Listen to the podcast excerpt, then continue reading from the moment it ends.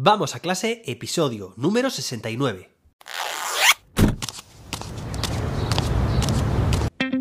Soy José David, maestro, formador de docentes y creador de contenidos. En este podcast te cuento reflexiones, aprendizajes y recomendaciones mientras voy a clase para que tú también puedas mejorar la tuya. Hoy es jueves día 21 de abril de 2022. Hoy es el Día Mundial de la Creatividad y la Innovación. Oye, qué bien, ¿no? Apostemos en nuestras clases por estos dos elementos, incluyamos actividades en las cuales nuestro alumnado despierte, entrene su creatividad y también la innovación, que es muy y muy importante.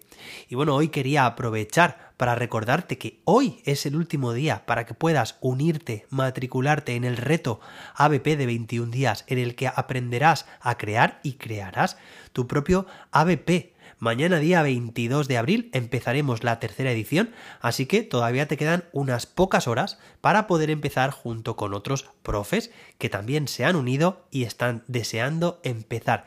Ya sabes, puedes unirte al reto entrando en jose-david.com y ahí encontrarás los cursos, oye, y un descuentillo que no está nada mal. Y bueno, hoy vamos a continuar un torneo, torneo de fracciones que empezamos a contar el jueves de la semana pasada. Recuerda que no daba tiempo en un episodio a contarlo como a mí me gustaba.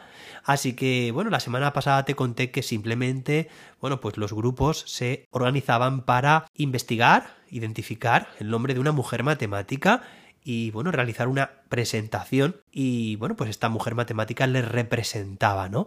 Fue muy curioso, aprendimos también cómo diseñar presentaciones adecuadas utilizando el valor de las imágenes frente al texto y en este episodio vamos a dar más detalles, bueno, a partir de esa primera introducción, ¿vale? Fueron varias sesiones entre la investigación y la exposición.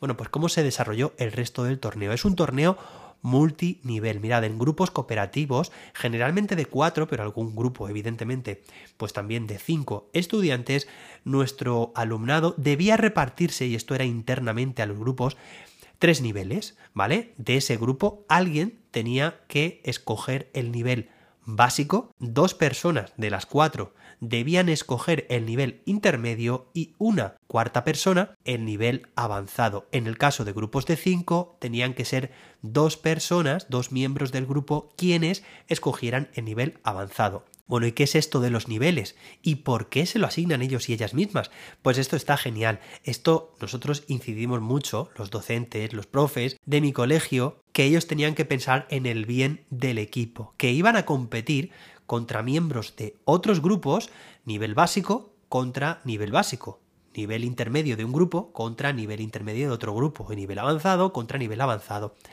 Las características o condiciones de las pruebas, pues evidentemente era en orden creciente. Nivel básico, evidentemente es el más sencillo, nivel intermedio y nivel avanzado. Así que ellos tenían que ponerse de acuerdo a quién asignaban en cada uno de estos niveles, intentando maximizar las posibilidades para conseguir puntos en el equipo. ¿Cómo se conseguían los puntos? Bueno, vamos a ir paso por paso. En primer lugar, bueno, pues cada nivel tenía asociada unas condiciones. Por ejemplo, nivel básico, tenían que crearse una carta, una tarjeta, ¿vale? Esto lo hacíamos en cartulinas de diferentes colores que repartíamos a cada uno de los miembros del equipo. Nivel básico, pues todos eran de color rosa, nivel intermedio azul, nivel avanzado morado. Era una cartulina en blanco, solamente el color del fondo de la cartulina, y tenían que escribir y, bueno, diseñar y decorar su propia fracción con la cual iban a competir. Es su carta, ¿vale? Bueno, pues eh, la condición del nivel básico era que numerador y denominador de la fracción estuvieran comprendidos entre 1 y 10, incluidos ambos, ¿de acuerdo? Es decir, una fracción que podía ser, por ejemplo, 2 quintos o 3 octavos.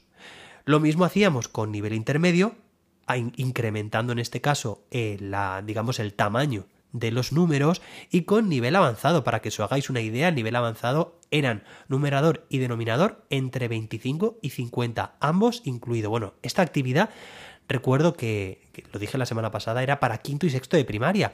Y bueno, en realidad hubo diferencias entre quinto y sexto. En quinto bajamos un poco estos límites, ¿de acuerdo? Bueno, imaginad una fracción para el nivel avanzado podría ser perfectamente pues 26 partido de 42, ¿vale?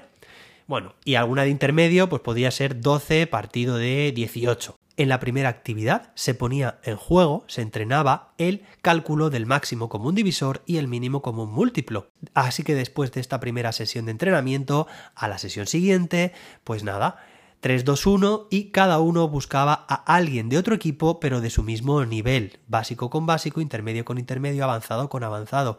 Les preparamos los profes una plantilla, una rejilla, una tabla en la cual iban apuntando el nombre del rival iban apuntando también las cartas que tenían y el cálculo de las operaciones que necesitaban, cuál era el resultado y finalmente si habían ganado o no. El objetivo era terminar lo antes posible pero sin errores. Así que en esta primera fase debían calcular el MCD y el MCM de los denominadores de las fracciones de los rivales. La sesión fue muy muy positiva y en la sesión siguiente hicimos lo mismo, un entrenamiento dentro de cada equipo para ponerse a punto, pero en este caso tenían que calcular la suma, la resta y la multiplicación de fracciones. Así que bueno, después de esa sesión de entrenamiento hicimos una sesión posterior, fijaos que esto es sesión de entrenamiento dentro del grupo, sesión de puesta en práctica con otros grupos, o sea, competición en sí. Sesión de entrenamiento y de nuevo se repite práctica y competición entre sí. Así que de esta forma, bueno, pues calculaban suma, resta y multiplicación de fracciones. Los alumnos evidentemente circulaban libremente por toda la clase si cuando alguien terminaba tenía dudas, pues buscaba al profe y determinaba, en este caso yo, si la operación estaba bien o no calculada. Si no, pues volvía a su sitio a continuar. Si sí, punto para esa persona y esa persona ayudaba a su compañero a que terminara el ejercicio. O sea, que son rivales pero amistosos y que intentamos entre toda la clase crecer juntos. La experiencia fue muy positiva y al final en una última sesión, fijaos porque esto se desarrolló en creo que siete sesiones de trabajo desde el principio hasta el final del torneo y, bueno, e, y finalmente hicimos un y finalmente hicimos un recuento de puntos y una valoración de cómo había sido el torneo. Bueno, todos, aquí hubo pleno, coincidieron en que habían mejorado mucho su agilidad a la hora de calcular el MCD,